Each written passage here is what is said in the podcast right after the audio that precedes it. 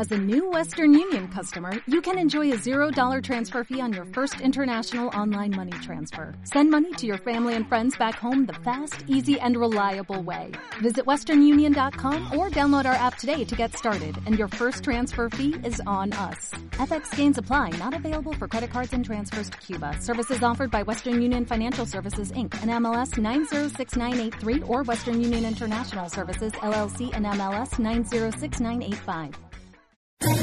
¿Quieres especular en la bolsa de la mano de un profesional? Operativadax.com. Recibe al momento en tu móvil las compras y ventas que realiza Alberto Iturralde sobre el índice DAX. Nunca ha sido tan sencillo ganar en bolsa. Operativadax.com. Mercado Abierto con Marta Isern.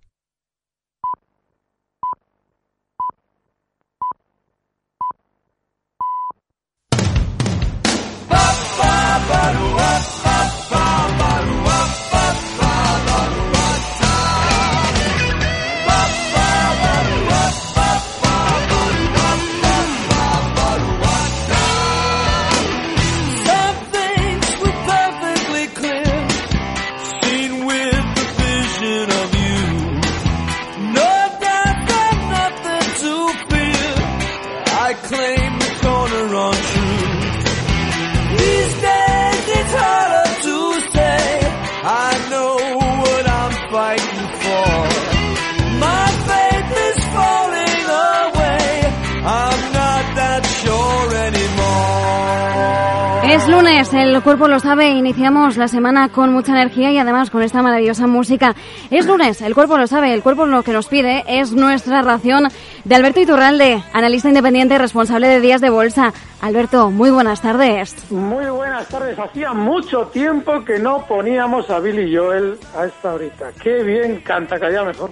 Y qué bien sienta, sí, sí, cada día mejor, cada día mejor. Bueno, yo no sé si decir lo mismo de cada día mejor, Alberto, de Farmamar. A ver, teníamos un oyente que nos escribía por Twitter, ¿eh? Nos decía, bueno, menos mal que el contrasplit de Farmamar era para reducir volatilidad. Volatilidad, ese sería el primer apellido de Farmamar. El segundo apellido ya, Alberto, eh, te lo dejo a ti. A ver, eh, hoy conocíamos en la rueda de prensa detalles de ese ensayo en la fase 2, en 27 pacientes que también había ido. Bueno, un paciente, de todas formas, falleció este pasado viernes de COVID no, no, no por el, eh, no por el Aplidin. Esperando también más detalles de la fase 3, aunque poquito se ha dicho. Hoy, en teoría, la caída la contextualizamos dentro de que un fondo bajista, Great Point, ha anunciado que ha elevado su posición corta en Farmamar desde el 0,53 al 0,62. Pero bueno, yo creo que aquí la cosa tiene mucha más miga, Alberto. Sí, bueno, hay algo muy importante y es comprender cuál es el proceso. El viernes pasado volvíamos a repasar todo ese proceso. Sin embargo, mm, vamos a dar otra vuelta de tuerca, porque yo he tenido la suerte estos días de ver que hay gente allegada, más o menos que yo lógicamente ya expliqué ese día que yo de mi cuando abriera cortos en Falomar no iba a comentar nada, pero me decían, oh, yo estoy corto y tal. Vale, eso me encanta. ¿Por qué? Eh, cuando un especulador ya lógicamente asume que es un especulador y que se maneja en el corto plazo, a mí ya no me necesita, porque en muchas ocasiones hemos explicado cómo se hacen las trampas. Hmm. Si recuerdan, el viernes pasado, justo en la apertura del mercado, ya se ha hecho correr por el mercado la noticia, no sé si es incluso de la tarde anterior, de que, bueno, la pirinea, vamos, nos va a salvar la vida, como en su día, yo les recuerdo que en el año 2000 era John Daly, es decir, en su día, todo hmm. esto de que Farmamar nos salva la vida no es nuevo.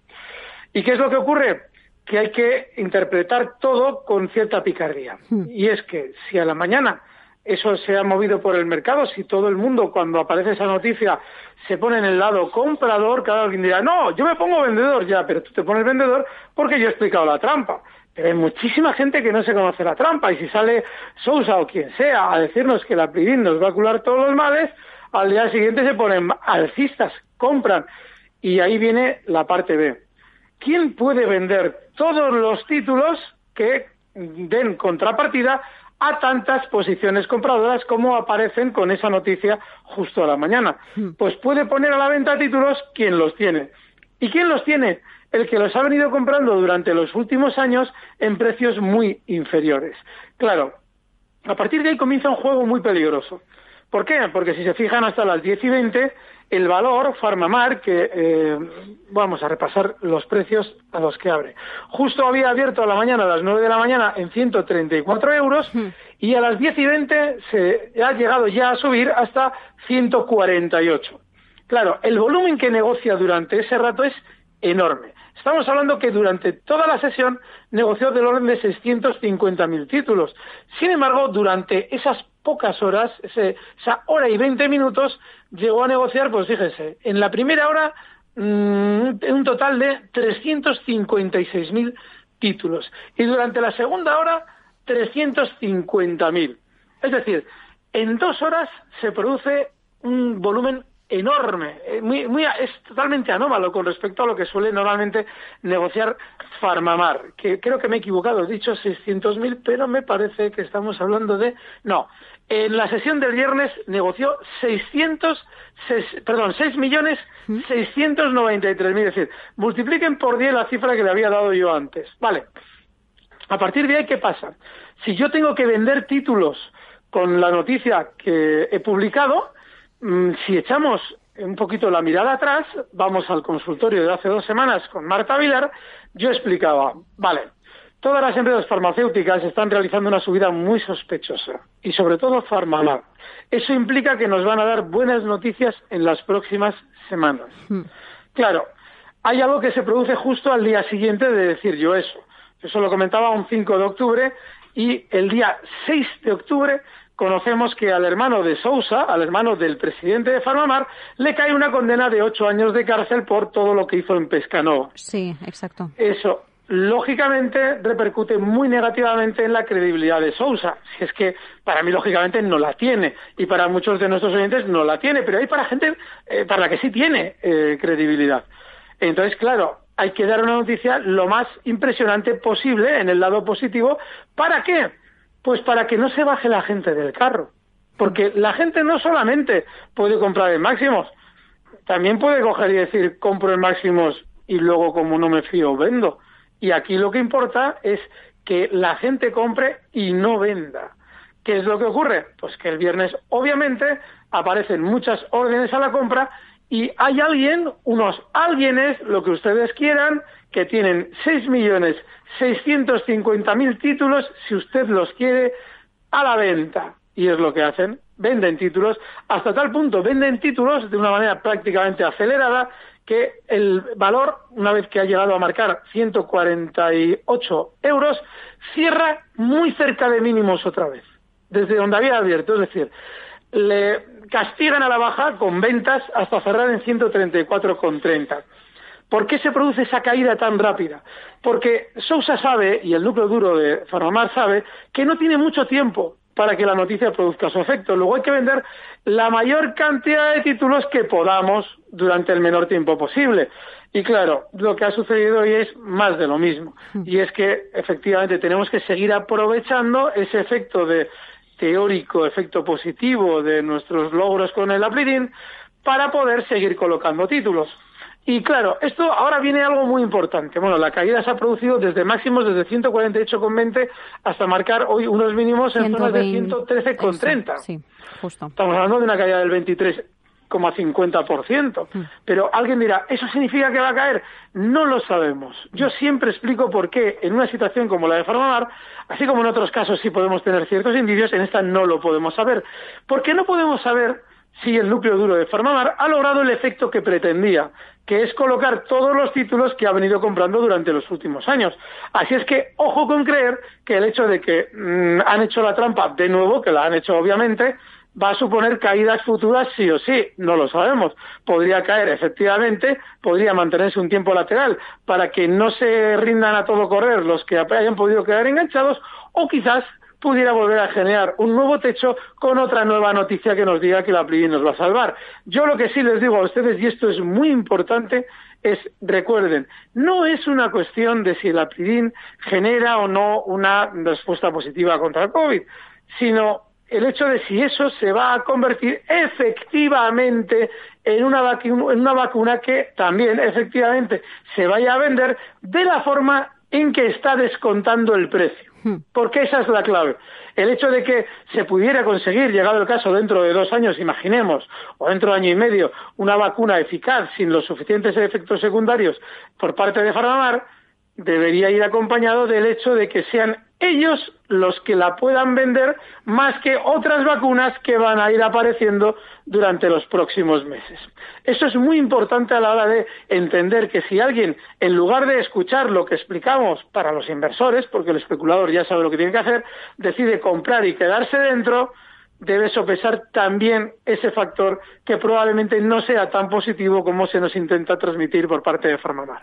Exacto, muy optimistas se han mostrado, se han mostrado hoy desde Farmamar con esos resultados del ensayo en fase 2, que por cierto la semana pasada hablábamos con el biólogo, que también es el CEO de Orfeo Capital, eh, Miguel Ángel Temprano, que en alguna ocasión eh, Alberto pues eh, le ha escuchado unos minutitos porque alguna vez ha coincidido que hablando antes del consultorio... perdona Marta, repíteme. Ah, no, que digo que la semana pasada precisamente hablábamos con el biólogo, que además es CEO de Orfeo Capital, que es Miguel Ángel Temprano, que en alguna ocasión Alberto le ha escuchado unos minutitos porque alguna vez ha intervenido coincidiendo pues justo antes del consultorio del lunes. Y nos dejaba muy claro que el ensayo en fase 2 eh, son migajas, que es que lo que se nos está vendiendo ahora es muy poco, que es que eh, lo importante es cómo vaya la fase 3, que puede durar mucho tiempo, hablamos incluso de años, hasta que sepamos realmente de unos resultados sólidos y que luego está también el ensayo en fase 4, que no sería la primera vez que el ensayo en fase 3 tiene que interrumpirse o eh, pararse, bloquearse por completo o incluso deshacerse por cualquier tipo de imprevisto que pueda haber. Es decir, que Farmamar ahora mismo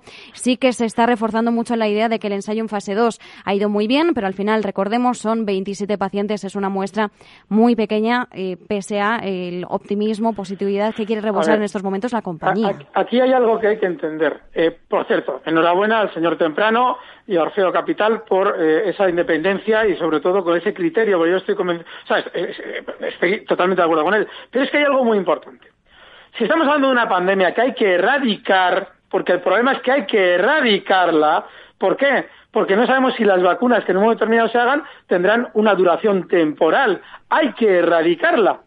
El mundo no va a estar esperando a Farmamar. Eso significa que si otra compañía saca una vacuna con una fiabilidad X, esa vacuna va a inundar el mercado. No hablo de una compañía, pueden ser dos o tres. El mundo no va a esperar a Farmamar, porque la enfermedad hay que erradicarla a poder ser. Es lo que comentaba Bill Gates estos días con, lógica, con toda la lógica. Hmm. Decía que, hombre, que hasta el 22, hasta el año 22 seguramente no lo erradicaremos. Pero es que el único objetivo posible es erradicarla. Hmm. Pero claro, no la vamos a erradicar porque, claro, hay que esperar a que Sousa nos traiga la vacuna. No. No, ya verán como el mundo no espera a que Farmamar haga la vacuna. Ya verán como el mundo, si hay una vacuna eficaz, va a intentar adquirir esa vacuna eficaz, aunque estemos en España y Farmamar sea española. Entonces, me alegro de que el señor Temprano eh, haya expuesto cuál es el proceso total a la hora de sacar adelante una vacuna. Las desconfianzas con respecto a Farmamar las pongo yo, no él. Yo, yo le hago a él eh, partícipe de lo que yo digo, eso lo digo a, mi nombre. Y si les digo que si alguien cree que Farmamar vale un montón porque va a sacar la vacuna contra la COVID, es que no conoce cómo va el juego. Sí, bueno, la vacuna estamos ahí pendientes de a ver qué va a ocurrir. El tratamiento de, de Farmamar, pues es que, por ejemplo, está compitiendo en primera línea. Bueno, no, realmente no podemos decir ni siquiera eso. No, no, en primera no, no, no, no, no, no, no, no, y media. De esto que tienes un lapsus lingüe, no, no, no, ni siquiera compitiendo en primera línea. Tenemos, por ejemplo, en el eh, mercado y poniéndose a prueba mucho más que el Aplidin, el Remdesivir de Gilead, que bien se le suministró a, Donald Trump cuando, cuando tenía eh, coronavirus. Bueno, esto también es otra cosa, eh, lo de Donald Trump eh, también va para comer aparte. Pero bueno, que son muchos los tratamientos que están en estos momentos puestos ya sobre la mesa para todas aquellas personas que tienen COVID, que lo desarrollan y tienen sus efectos más negativos, pues el tratamiento de la plidin todavía está eh, coleando en unas fases muy iniciales teniendo en cuenta lo que ya tenemos y luego ya pues también esa carrera de la vacuna que va por su lado. Alberto, a ver, ah, yo... Perdona, sí, perdona, perdón, voy a rectificar una cosa, un error que he cometido. No son 6 millones de títulos, perdón. Son 670.000 títulos los que se han negociado hoy. Y esa rectificación es importante, porque 6 millones es una salvajada comparado con el volumen real que ha tenido Formamar. Eso sí, sí les digo que la media de los últimos años diaria de Formamar ronda los 130.000 títulos, con lo cual se hacen una idea de la exageración que suponen 669.000 como se negociaron el viernes pasado y ayer que, perdón, y hoy que se han negociado, no, perdón, 669.000 son hoy y el viernes pasado se negociaron en 639.000. ¿De acuerdo? Así es que pido disculpas por el error al quien haya podido eh, confundir y es, son esos los datos reales. 639.000 el viernes, títulos negociados 669.000 hoy y la media durante los últimos años ronda entre 120.000 y 130.000 títulos diarios. Perfecto. Bueno, aclaradas las eh, cuentas, que a veces también cuando vemos tanto número, pues nos bailan un poquito las cifras. Alberto, yo luego quiero mencionar, pero ya en la segunda mitad, para no quitarles mucho tiempo a los oyentes, sobre una segunda trampa que también, bueno, me ha llamado un poquito la atención, pero es un poquito más adelante. Para empezar con algunas eh, consultas que sé que tenemos a los oyentes que nos están llegando cada vez más en la bandeja de entrada, nuevas consultas, pues por dar un poquito de cabida. A ver, em, empezamos con un eh, correo a oyentes arroba capitalradio.es. A ver, nos dice un primer oyente, bueno, una oyente, Antonia Cubero.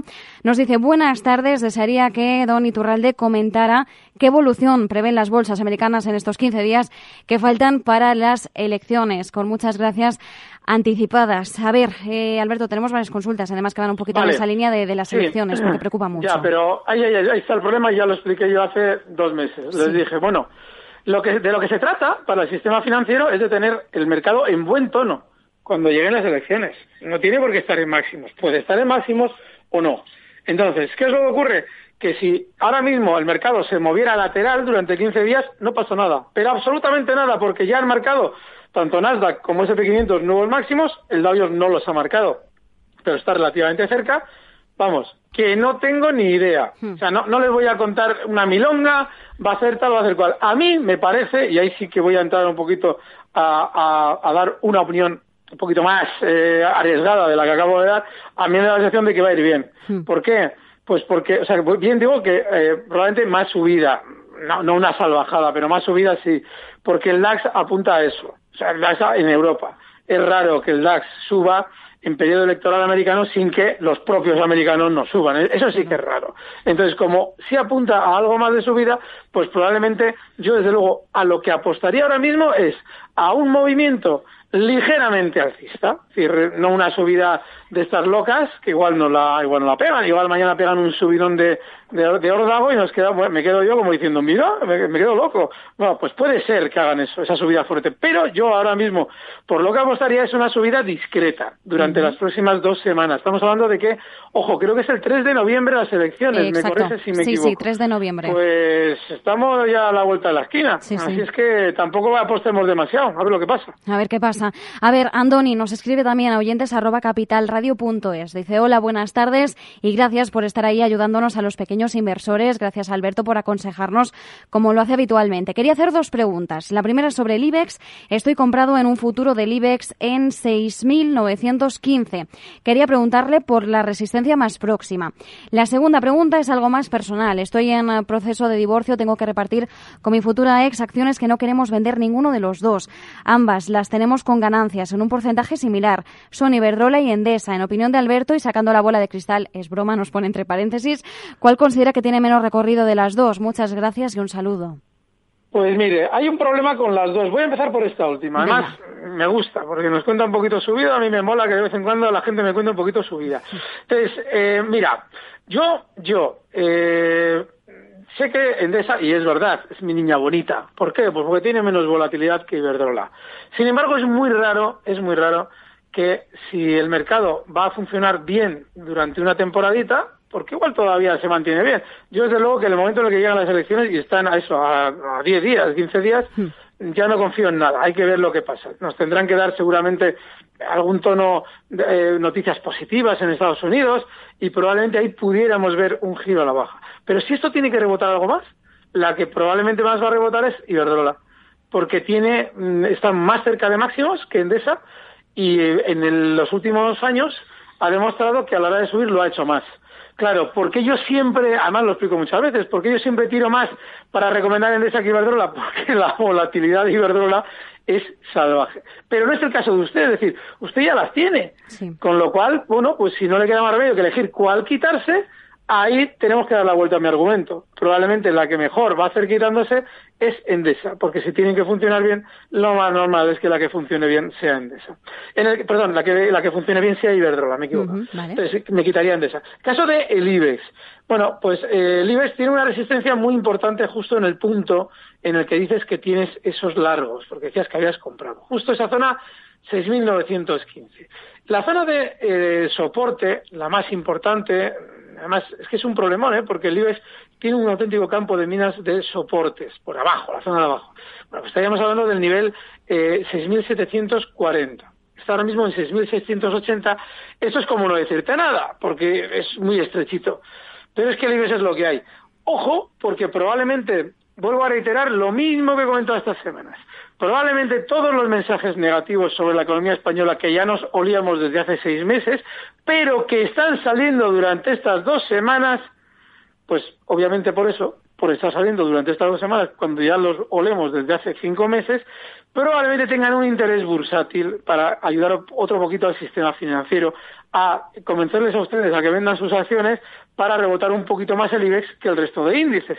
Con lo cual, ojo, porque igual nuestro oyente, que ahora mismo está un poquito ahí eh, cogido con pinza su posición, quizás esté en el lado bueno. Quizás el lado bueno en el IBEX sea el alcista, por lo que hemos comentado estas semanas, que se está oyendo pues eso, es que nos lo dicen por todas partes. Uy, que España va a ir fatal, España va a ir fatal. Y se ponen todos de acuerdo en una o dos semanas en decirnos eso, cuando ya lo hablemos desde hace, pues eso, seis meses. Pues nos quedamos con esas referencias eh, para el IBEX, para su evolución y también, bueno, pues Iberdrola y, y Endesa, a quien agradecemos, bueno, la confianza también por contarnos un poquillo más sobre su situación, Andoni. A ver, eh, Alberto, vamos con un audio de WhatsApp al 687-050600. Buenas tardes, soy José de Valencia. Mi consulta es para Alberto Iturralde. Quería preguntar sobre el valor FedEx, la mensajera norteamericana, con el ticker FDX las tengo compradas a 117 dólares. Creo que tienen muy buena pinta. Sí. Pero me gustaría saber el punto de vista del genio del análisis técnico. A ver qué me puede aconsejar. Tengo intención de comprar más, pero según lo que me diga, pues compro más, mantengo, incluso vendo. Mi inversión es a medio plazo. Muchas gracias y felicidades por el programa. bueno, pues muchas gracias. Por Dios. ¿Qué te voy a decir yo a ti? Si tienes un criterio fantástico, mi consejo es que no cambies de criterio. ¿Por qué? Pues porque efectivamente está fenomenal. Pero ahora te voy a dar yo una pequeña mala noticia. ¿Por qué? Y esto ya, verás por qué. Hmm. Fíjate, FedEx, y esto, oye, aquí los oyentes que se pongan el gráfico, ¿eh? porque nuestro oyente lo ha clavado. Tiene una pinta estupenda. ¿Qué es lo que pasa con FedEx que a mí me hace desconfiar? El gráfico hmm. está glorioso. Pero ¿Dónde está el punto en el que dices, oye, cuidadín, en lo siguiente? Cuando un valor ataca máximos con la velocidad que lo ha hecho FedEx y lo supera, hay que desconfiar. ¿Por qué? Porque las rupturas válidas se realizan generando desconfianza. Se acerca un valor a máximos, se vuelve lateral, eh, haciendo creer que no los va a romper. Eso normalmente a todos los que se fían del análisis técnico les hace vender, porque claro, como ha llegado a máximos y está lateral, pues no vaya a ser que esto sea una resistencia y me engañen y entonces vendo. Sin embargo, FedEx ha hecho todo lo contrario. Ha arrancado, atentos, ¿eh? porque este es, es terrible el movimiento que ha realizado. Por eso les sugiero que se lo pongan en casa.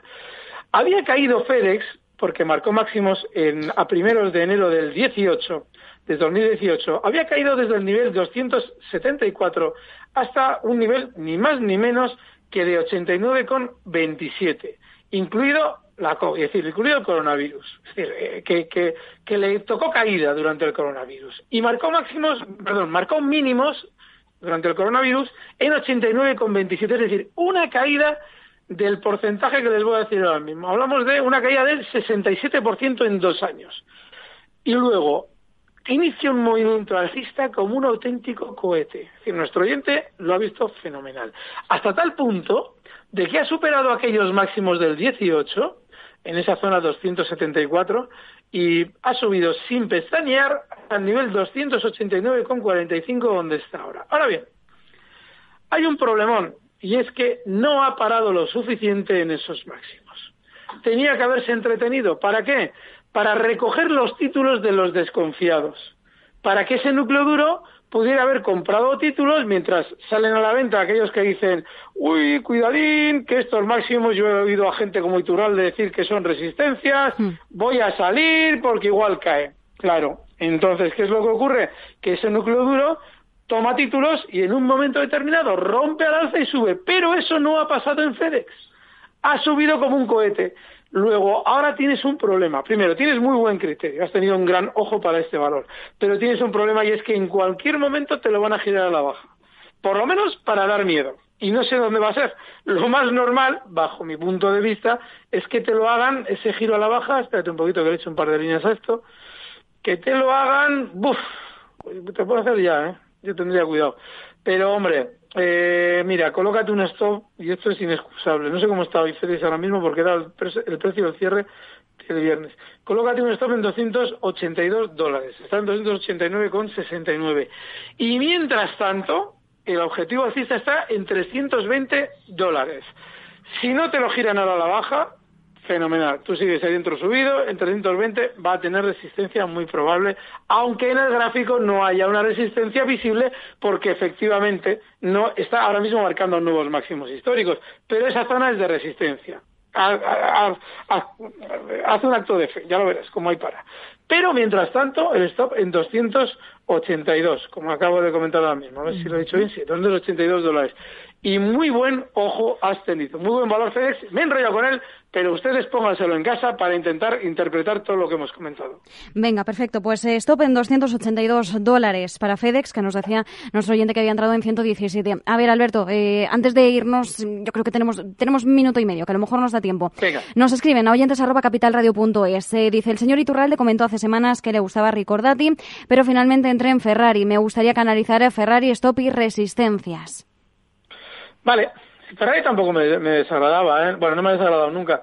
El problema que hay con Ferrari es, eh, mira, es, técnico. Estamos hablando de un valor que en dos ocasiones ha frenado las subidas justo en 168,50. Voy a intentar ser breve. Entonces, hasta que no la supere con autoridad, yo no estaría. Y ahora está por debajo todavía, está en 162,85.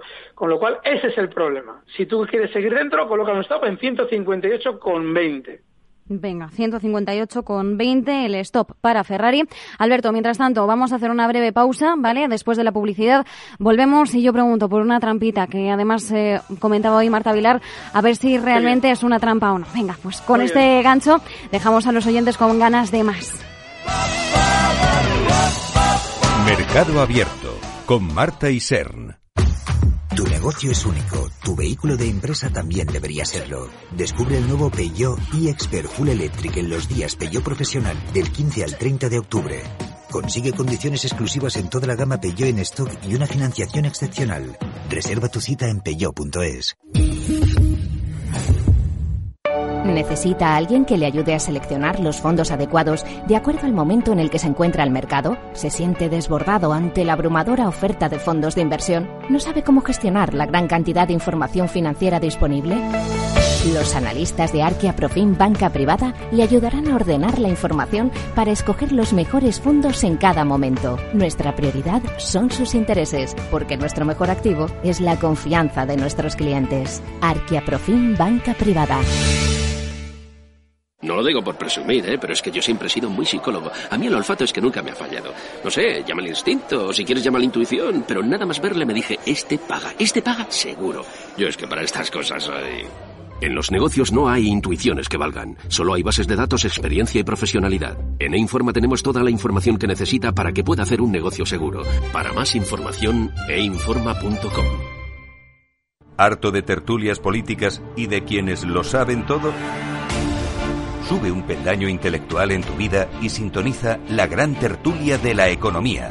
Un debate pragmático y sin afinidades que revela las grandes transformaciones de nuestros días, con figuras de gran talla económica como Pedro Schwartz, Ramón Tamames, Francisco Navarro, César Arranz, Hermenegildo Altozano, Isabel Aguilera, Manuel Moreu, Juan José Rubio y Fernando Zunzunegui, entre otros.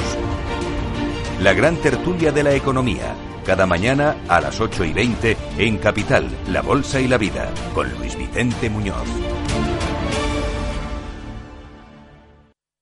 ¿Sabes cuál es el mejor dial para escuchar Capital Radio? Tu móvil. Ya tienes disponibles las versiones de iOS y Android de Capital Radio. Y si quieres escucharlas en tu coche, lo tienes muy fácil. Empareja el Bluetooth de tu coche con tu móvil o tableta, entra en la app de Capital Radio y ya lo tienes. Escucha Capital Radio en digital. Y si te preguntan qué escuchas, no lo dudes. Capital Radio.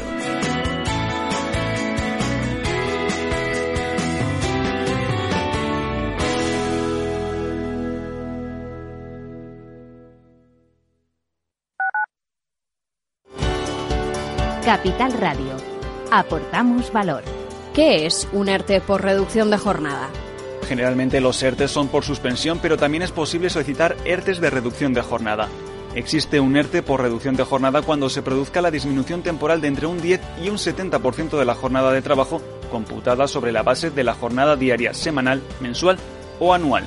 En el supuesto de una reducción de jornada se determinará para cada uno de los trabajadores afectados los periodos concretos en los que se va a producir la reducción, así como el horario de trabajo afectado por la misma durante todo el periodo que se extienda su vigencia.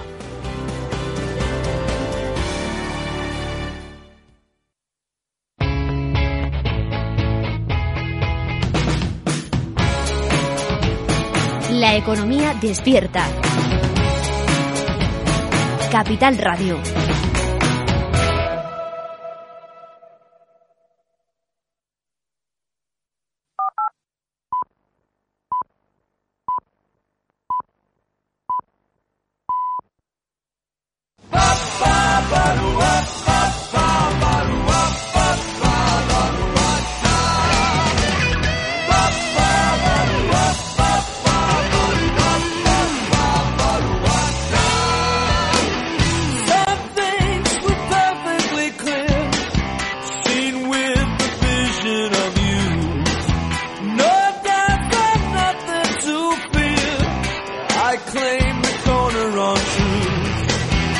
De consultorio una hora, llevamos ya media hora, ¿eh? así que ahora estaremos hasta las 7 de la tarde con Alberto Iturralde, responsable de Días de Bolsa. Alberto, sigues ahí, ¿verdad? Aquí estoy. Perfecto. A ver, habíamos hablado de la trampa de Farmamar. Hay otra trampa que, bueno, yo no sé si calificarla de trampa o no, pero hemos conocido que Banco Sabadell, en medio de todas estas, este baile de fusiones, ¿no? Que, que se ha inaugurado en la banca, eh, Ahora de repente, después de haber subido y mucho, Alberto, y además lo habíamos comentado en sesiones anteriores, eh, pues un poquito al calor de las expectativas de si también va a ser otra que se va a fusionar o no, ahora dice que no, que, que quiere bailar sola. Y claro. Claro, claro, Mm, claro. a ver. Mira, es, sí, eso, mira, fíjate, hay un montón de trampitas, porque eso es una trampita, de trampitas de esas eh, a lo largo del año. Y es, efectivamente, yo sí lo considero también trampa. ¿Por qué? Ahí estoy de acuerdo con vosotros. Puede serlo y yo creo que lo es.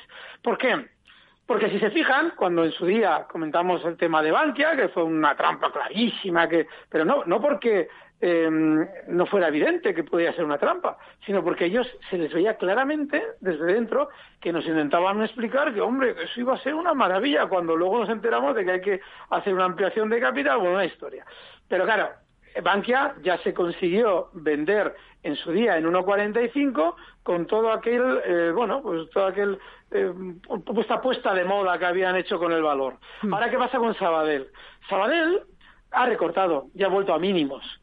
Claro, en el calentón que tuvo, les estoy hablando de que el Sabadell había estado en mínimos justo en el mes de mayo, el 20 de mayo, en 0.26. Bueno, pues de 0.26 rebota una vez a 0.40 y después de caer hasta 0,29 de nuevo, vuelve a rebotar hasta 0,40. En todo ese periplo, lógicamente, tú tienes que vender títulos en 0,40 cuando los has comprado, pues en eso, 0,26, 0,28, 0,29. ¿Y cómo los vendes? Hombre, que a mí me van a comprar, que, ¡uh! Lo mismo que Bankia, voy a ser yo también, ¡hombre! Y claro, cuando has recortado desde 0,40, como ha hecho en las últimas semanas, de nuevo a la baja hasta marcar unos mínimos estos días en 0,27, hoy cerraba en 0,28, ya no, ya no, ¿eh? Ahora, mira, los que habéis comprado en 0,40, mmm, ¿por, ¿por qué no me lo vendéis en 0,28? Pues claro, como no voy a fusionarme con nadie, como voy a ir solo, pues ya no voy a tener interés. Y vosotros no vais a ganar nada. Así es que a ver si me lo dais todo. Vamos, básicamente es eso. Suena ridículo, pero es que la bolsa española es un desfase. Entonces, sí, estoy de acuerdo con vosotras. Es muy probablemente una... ¿Y cómo suele esto derivar? O sea, perdón, ¿cómo suele esto resolverse? Normalmente con algún rebote. Normalmente. No se fíen de valores tan bajistas, pero normalmente lo que se hace esto es para rebotar. Venga, pues aclaradas las dudas que teníamos hoy sobre Banco Sabadell, vamos con un audio de WhatsApp. Hola, buenas tardes. Mi pregunta para el analista de hoy es ah, sobre Eurofoods, si le ve recorrido. Muchas gracias, un saludo. Vale, Eurofoods, Alberto. Mira, la pregunta es muy buena. Si le ve recorrido, no, pero es muy alcista. ¿Por qué siempre hablo, estos meses he hablado bien de Eurofoods? Porque un ahorrador tranquilo, yo creo que es muy buen valor para estar. Pero claro, es un valor muy lento. Por eso no puedo decir que le vea recorrido. Pero sí, es un valor que cuando alguien dice, vale, Mm, el refugio. Los refugios en bolsa no existen. Pero bueno, vamos a imaginar que ustedes dicen, no quiero sustos. Hombre, pues en una pandemia el no querer sustos es normalmente estar, bueno, di que no he vivido yo muchas pandemias, vamos, pero me refiero a que lo normal es tirar para esos sectores que no se están viendo afectados negativamente de manera directa. Y uno de esos sectores es el de la alimentación.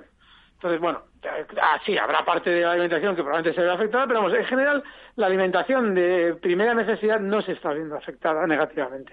De manera que, bueno, pues Eurofoods es un valor. Pero, claro, ahora viene lo de siempre. Hombre, pues si es un valor, es un valor, pues, pues compro Eurofoods, vale. Y así vamos a estar nueve meses. Hmm. Nueve meses de, oiga, ¿usted sigue viendo bien Eurofoods?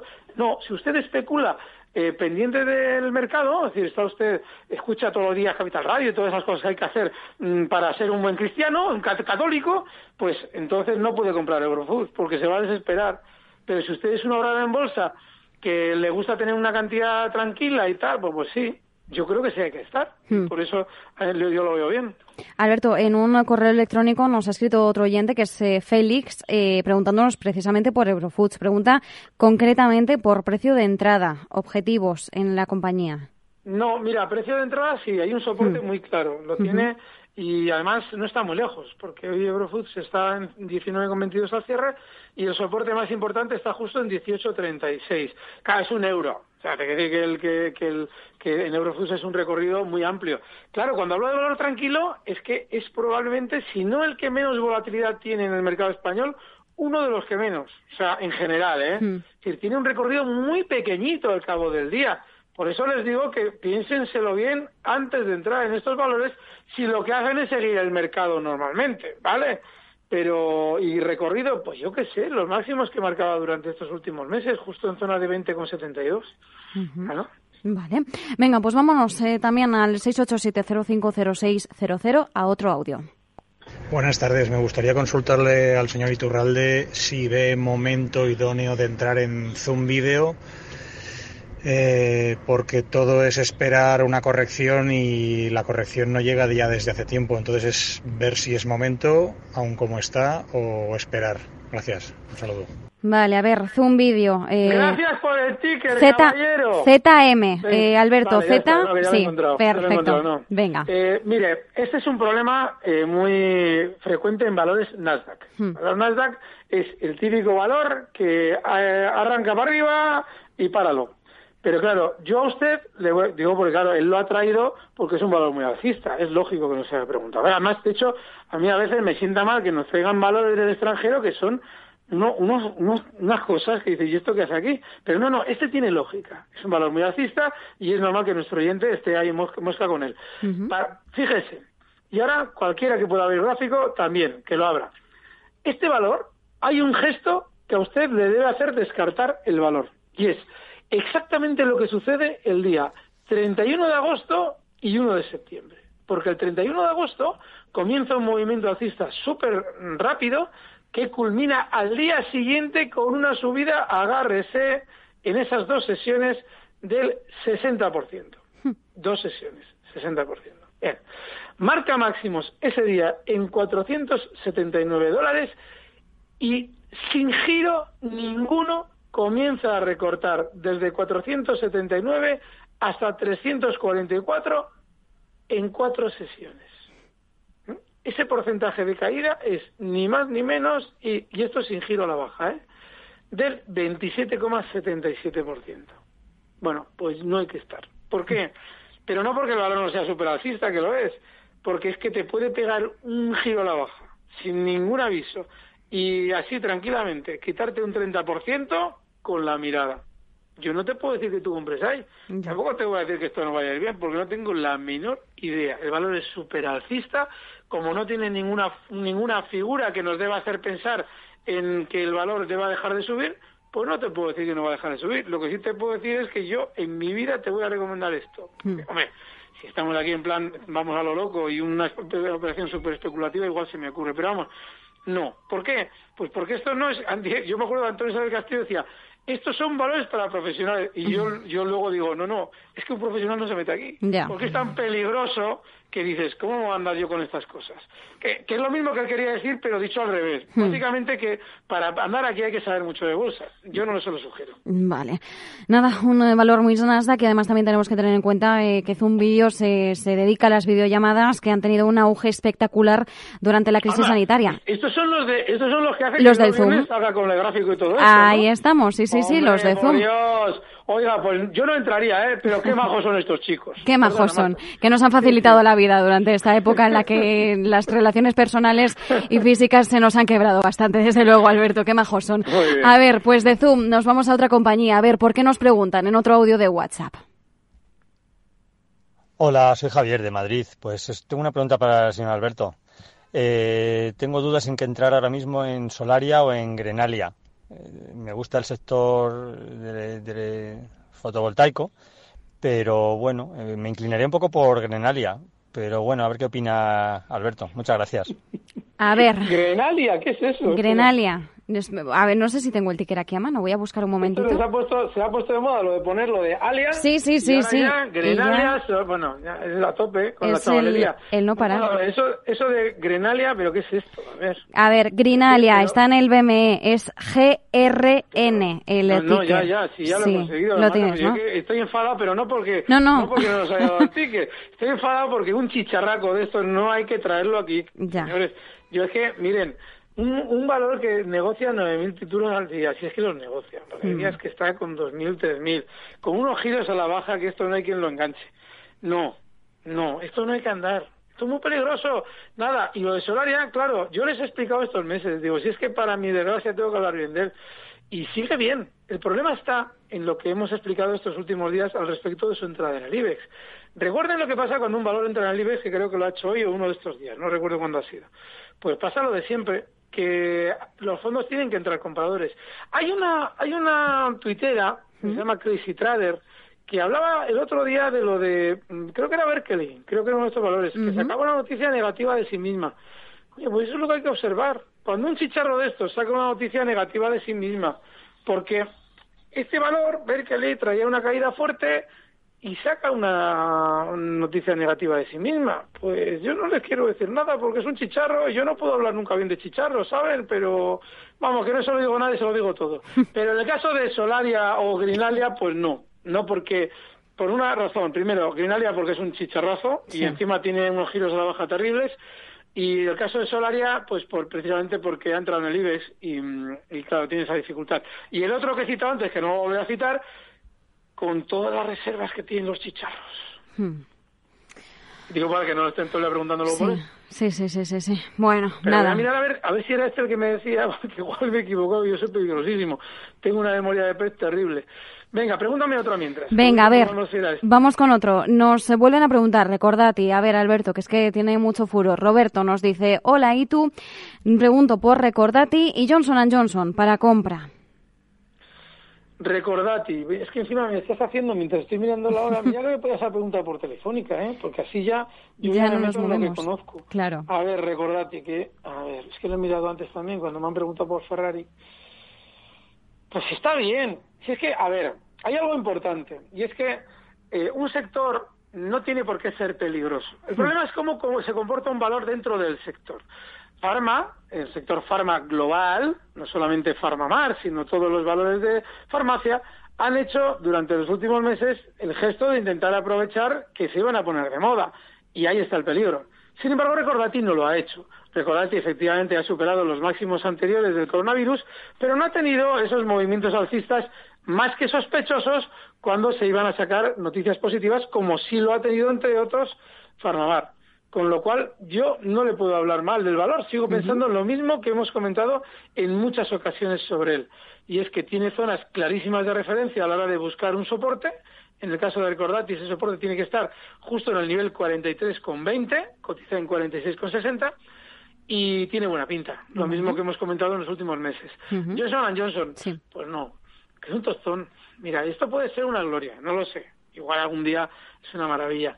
¿Qué andas tú metido en un valor que ha frenado en, en tropecientas ocasiones en la zona en la que está ahora mismo? Es que no tiene sentido. Es que ha marcado tres veces máximos en la zona 154,83. Cada vez que se acerca a esa zona tiene muy buena pinta y no, no está mal que tú te plantees comprar. Pero vale, si vemos finalmente que no termina de romper al alza, pues nada, hay que salir o hay que esperar tranquilamente a que rompa el alza con un stop. Y el stop en el caso de Johnson Johnson tiene que estar justo en el nivel 143,02. eh, tiene sentido que puedas estar, pero con esas reservas, esas... Ah, no, me decía Berkeley Minera, España. Espérate, que igual es la de Berkeley Energía. Ah. Eh, en el caso de Johnson Johnson, pues eso, colócate ese stop que no, no está mal ¿eh? que tú estés, pero si no rompe el alza y rompe el stop, hay que estar fuera. Vale. Venga, pues Johnson Johnson y recordati. Eh, vamos con otra, ¿no? Alberto, no sé si tenías eh, gráfico. ¿Querías abrir el de Berkeley? ¿Te parece eso de Berkeley minera por un lado o es la misma? Espérate. Vale. No lo sé. Si es la misma que energía. Me imagino que sí. Pero bueno, vamos con otro valor. Venga, pues vamos con otro. Vamos con un audio de WhatsApp también al 687-050600. Buenos días. Bueno, bu- perdone, buenas tardes. Eh, ¿Sabría decir mm, mm, qué candidato de los americanos, cuando los, eh, según el que gane, con cuál de ellos puede bajar y subir la bolsa? Llevo, llevo meses esperando esta pregunta. A ver, Llevo- Alberto. Porque claro, me han preguntado siempre, ¿usted quién cree que va a ganar? Sí. ¿Usted qué tal? ¿Qué va a hacer el mercado después? Lo que no me han preguntado es exactamente En lo función del candidato, ¿no? Claro. Claro, eh, este, si este gana el mercado sube o si este gana el mercado baja. Ni idea. Miren, en estas situaciones no tengo la menor idea. ¿eh? En estas situaciones hay que reaccionar a la contra. ¿Qué se hace? Según aparece el ganador, y ya lo conocemos todos y todos lo sabemos, miramos qué hace el mercado. Y eh, lo que haga el mercado eh, inicialmente es mentira, ¿vale? ¿Qué hace? Por ejemplo, lo que pasó con Donald Trump. Sí. Con- como todos querían que ganara esta señorita, me cortas, ¿eh? Cuando veas tú que No, no. me, me avisas. Vamos, vamos bien, yo vamos bien. cuando iba a ganar eh, Hillary Clinton, la candidata a la socialdemocracia, de repente todos nos decían o nos querían hacer ver que era maravilloso que ganara Hillary Clinton. Y de repente gana Donald Trump. Oh, por Dios, el demonio, vamos a morir todos. Y claro, ¿qué es lo que te hacen los Goldman Sachs de turno? Te tumban el mercado. Y te lo, te lo tumban, pero un 10%. Eso fue una locura lo que cayó. Por la noche los futuros americanos. Esa es la noche más entretenida normalmente, ¿eh? Ustedes píllense unas palomitas, pero no para ver quién gana, para ver cómo se mueve el mercado de futuros a las cero horas. Entonces, eh, ¿qué pasó? Que cayó un 10%, no sé, una, una locura. Bueno, pues nada, una vez que ya en Europa les entró a todo el mundo el miedo en el cuerpo, pues que hicieron todos los pillos del mercado? Recoger títulos porque saben que es mentira. Que es todo mentira, todo mentira. Y como ustedes están vendiendo, pues ¿cómo se gana dinero? Comprando. Porque es lo que sale el volumen de la venta. Luego, ¿cómo se gana la pasta? Dándole la contrapartida. Y como tienen la contrapartida a todos los vendedores, desde entonces el mercado no ha dejado de subir en Estados Unidos. Cuatro añitos alcistas solamente con la paradita del COVID, no más, del coronavirus, perdón. No sé, no sé, no le sé contestar, no tengo ni idea Ya, de cuál es el que va a hacer subir o bajar o cómo lo tienen preparado. Lo tendrán preparado, ¿eh? Estos son muy listos, pero no lo sé, yo no tengo, no tengo suficientes datos. Bueno, se dice que históricamente, de todas formas, luego salga quien salga, la bolsa eh, estadounidense sigue eh, siguiendo la tendencia que esté en ese momento. Entonces esperamos que también pues sea alcista, ¿no? A lo mejor tenemos un Uy, susto puntual. ahí sí que sería prudente. Ahí ya no, ¿Por no sé si. Porque, claro, porque Donald Trump ayuda mucho al sistema financiero. Eso Sí, significa que, que yo, yo lo que creo, ¿eh? les voy a explicar lo que yo creo. Yo lo que creo es que va a ganar Trump. Hmm. Y creo que el mercado va a seguir subiendo algo más, ¿vale? Y ahí se va a generar una sensación de que todo es glorioso. Sí. Y ahí nos van a colocar títulos. ¿Saben cuál es la pauta que ustedes deben observar? Si salen a la bolsa empresas americanas, que eso es lo más probable que suceda. Yo lo explicaba hace unos días, que es muy probable que durante los próximos meses ustedes oigan hablar de salidas a bolsa, sobre todo en Estados Unidos. Bueno, pues esa es la pauta que a ustedes les debe hacer desconfiar más que ninguna. Que por cierto, Playboy es una de las que quiere retornar al mercado. Sí, sí, sí, lo Pues, contábamos hace unas semanas. doble, ¿eh? O sea, que tengan cuidado. Pues cuidado. A ver, Alberto, por cierto, eh, Berkeley Minera es una filial de Berkeley Energía, efectivamente, que lo estaba yo aquí Ah, mirando. Vale, vale, vale, vale, vale. Bueno, pues es igual. Yo cuando me crecí tal, me- lo comentó en mi cuenta de Twitter. Por cierto, A guion bajo Iturralde, ¿vale? Si ustedes entran en Twitter, buscan ese y ahí andamos.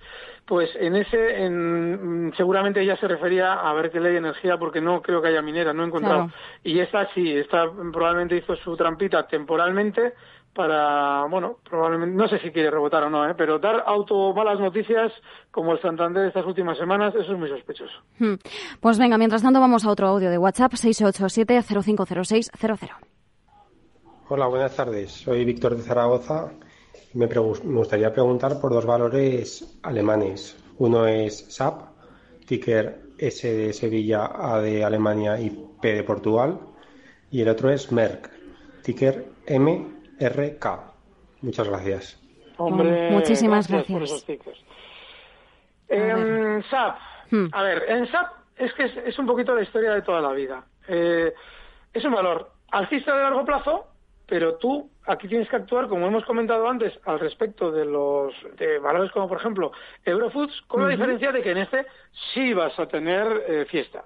Este no te van a tener como un Eurofoods, que puedes estar sin ver nada interesante, pues eso, 15 días. Y SAP sigue muy alcista. Y de hecho, lo que ha realizado durante estos días, el recorte hasta lo que habían sido en febrero los anteriores máximos, antes de la COVID, justo en esa zona 129,75, yo les explico esto de nuevo.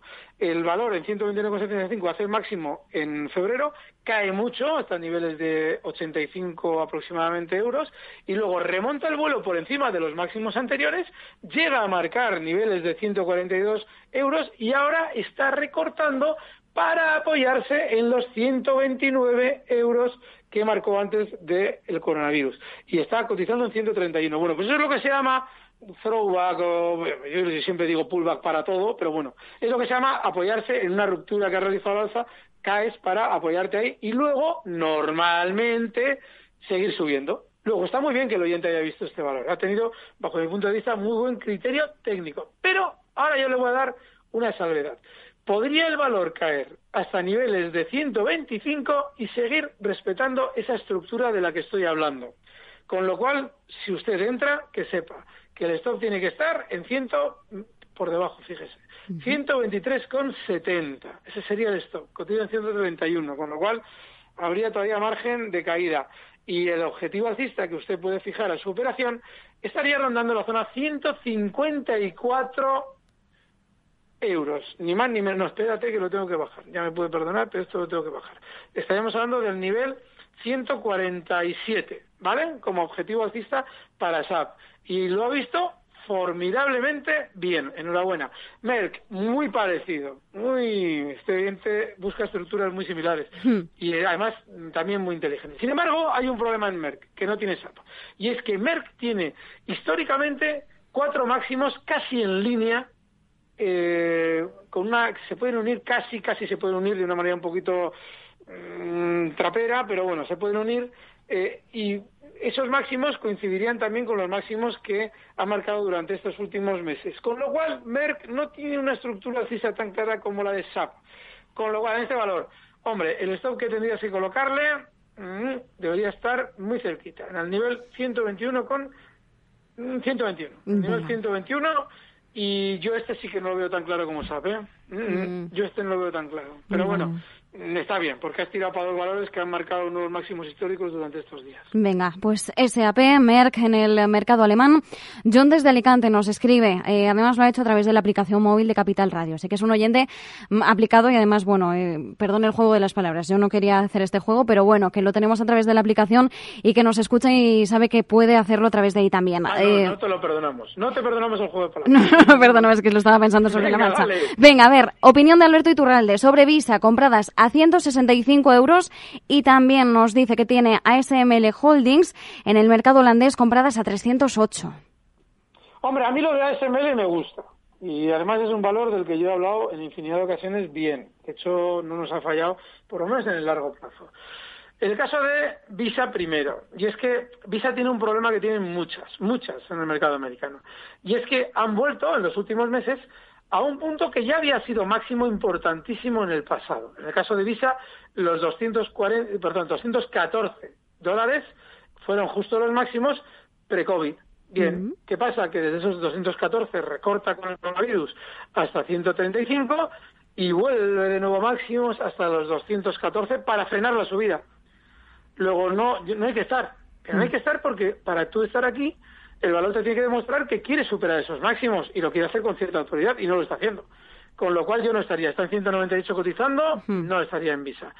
La otra que nos ha contado, ASML Holding. Pues eso, mira, yo lo que he comentado estos años, si es que para tener unos ahorritos aquí en un valor, aquí poca parte del capital, porque este realmente es movidito, este es un valor bastante volátil, pero es un valor muy alcista. Con lo cual, si tú tienes la paciencia de aguantar hasta un stop en 300 euros, está en 329,60, ahora espérate que un día viene alguien y dice, oiga, usted tiene un stop en, ciento, en 305 y ahora da uno en 300. Ya, porque ese de 300, no, 305 no, ese de 315 que yo he dado en otras ocasiones es para quien nos sigue todos los días. Hmm. Pero como no voy a repetir lo mismo todos los días, pues le voy a dar un stop a alguien que en un momento determinado se plantee un ahorro tranquilo en este valor. Y estaría en la zona 300. Cotizan 329 y es un valor de largo plazo muy alcista. Venga, pues nos quedamos con ese nivel de los 300. Vamos con un audio de WhatsApp.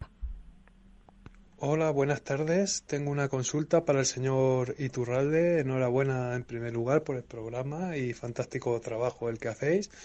Le comento, tengo Alphabet comprada a 1.470 dólares y me gustaría saber qué objetivo le pondría para medio plazo. Muchas gracias y un saludo. Venga, nos vamos al Nasdaq otra vez, Alberto. el, problema de Alphabet radica sobre todo en la estructura gráfica en cuanto a su... Vamos a ver, no tiene una tendencia, es alcista, ¿eh? Es, alcista, no alcista clarísimamente, pero no tiene una tendencia alcista pues con la locura que hemos visto en el pasado, valores como Amazon y Tesla, que ya están dando problemas, pero, pero, pero lo han tenido, y Netflix y todos estos. Pues no, tiene unos vaivenes mucho más pronunciados, que lo clara que fue en su día la subida de Amazon, que pudimos comentar, o la que pues igual está haciendo Facebook, por ejemplo, pues en un valor así yo no estaría, porque estamos en un momento que fíjense, ¿eh? pues es un absurdo, pero vean ustedes cómo estamos viviendo con el coronavirus, pues vean ustedes cómo está la generando sentimiento positivo. Y muchas veces hago la broma de, no se preocupen, si el mercado quiere subir, aunque nos explote una bomba nuclear en la cabeza, lo suben. Bueno, pues, pues casi, con la pandemia casi. Lo han subido y mira lo que tenemos encima. Bueno, pues en esta situación yo no estaría. Tenemos las elecciones americanas a la vuelta de la esquina. En el corto plazo tiene muy buena pinta. Ahora, nada más que le peguen otra subidita. Pero ¿y qué? Y que andas tú en un valor Nasdaq, que el stock tienes que tenerlo, te lo voy dando ya para que lo apuntes. En 1492, mira, stock de Cristóbal Colón. Y el objetivo alcista en zonas de 1652, pero vamos, que nada, que no hay nada en este valor. Vale, bueno, y además pendientes también, ¿eh? que tenemos temporada de resultados en Estados Unidos y las tecnológicas pues empiezan ya esta semana. Alfabet todavía no, de todas formas. A ver, Alberto, creo que nos da tiempo a una última consulta. Nos preguntan que cuál puede ser el, el comportamiento de CIA Automotive. Nos escriben también a través de la aplicación móvil de Capital Radio. Vale, este valor es de los que cuando entró en Adibes la lió parda. O sea, y ustedes ya deberían, creo yo, desconfiar de valores así. Claro, ¿qué pasa? Río Parda habló de una caída de 30 euros con 50 hasta que le 9,50, ¿eh? Hmm. Sí, claro que ha habido coronavirus, pero vamos, la caída se la llevaba ya de antemano, no solamente con el coronavirus. Ahora puede rebotar, pero claro, yo les digo siempre de este valor y de varios más como este, que tiene unos giros terribles a la baja. No, que, tiene pinta de subir, ¿eh? de rebotar algo más, hasta niveles de 17,90, cosas así. Pero, ¿y qué? ¿Y qué? Está en 17.05 con un riesgo enorme. ¿Te vas a meter para 17.90? No, no, mm. yo no, estaría. Venga, pues eh, cerramos con CIA Automotive, este consultorio de bolsa de análisis técnico. Muchísimas gracias, Alberto Iturralde, responsable de Días de Bolsa, por, como todos los lunes, acompañarnos esta horita de consultorio y, sobre todo, ayudando a los oyentes. Gracias, un fuerte abrazo, chicos. Un fuerte abrazo, Alberto. Y nosotros volvemos mañana con más Mercado Abierto a partir de las 4 de la tarde, de 4 a 7, con toda la redacción, el equipo de redacción al completo, Marta Vilar, Federica Nanía, Lucía Martín, con la ayuda también de Pablo Fernando. A los mandos tenemos ahora a Néstor Betancor, también a nuestro técnico habitual, Alberto Coca. Un fuerte abrazo, nos escuchamos.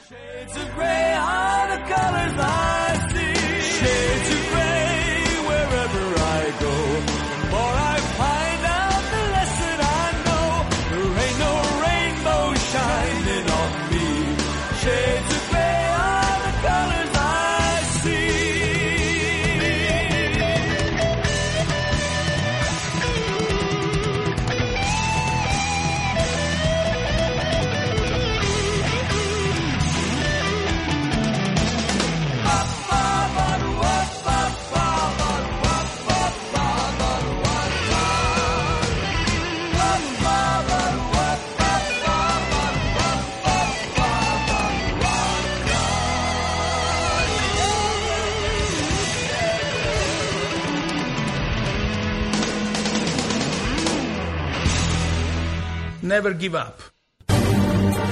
Recibe al momento las operaciones de Alberto Iturralde vía SMS en tu móvil. Operativa DAX.com.